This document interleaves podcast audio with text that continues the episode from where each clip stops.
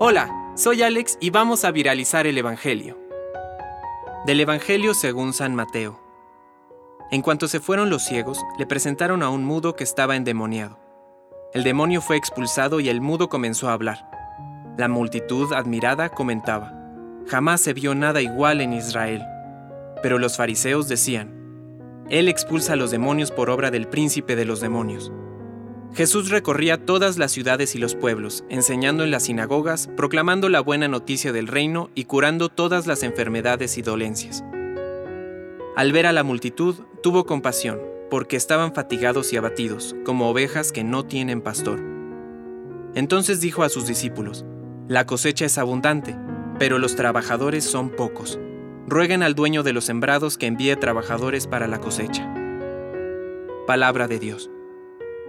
Compártelo, viralicemos juntos el Evangelio. Permite que el Espíritu Santo encienda tu corazón.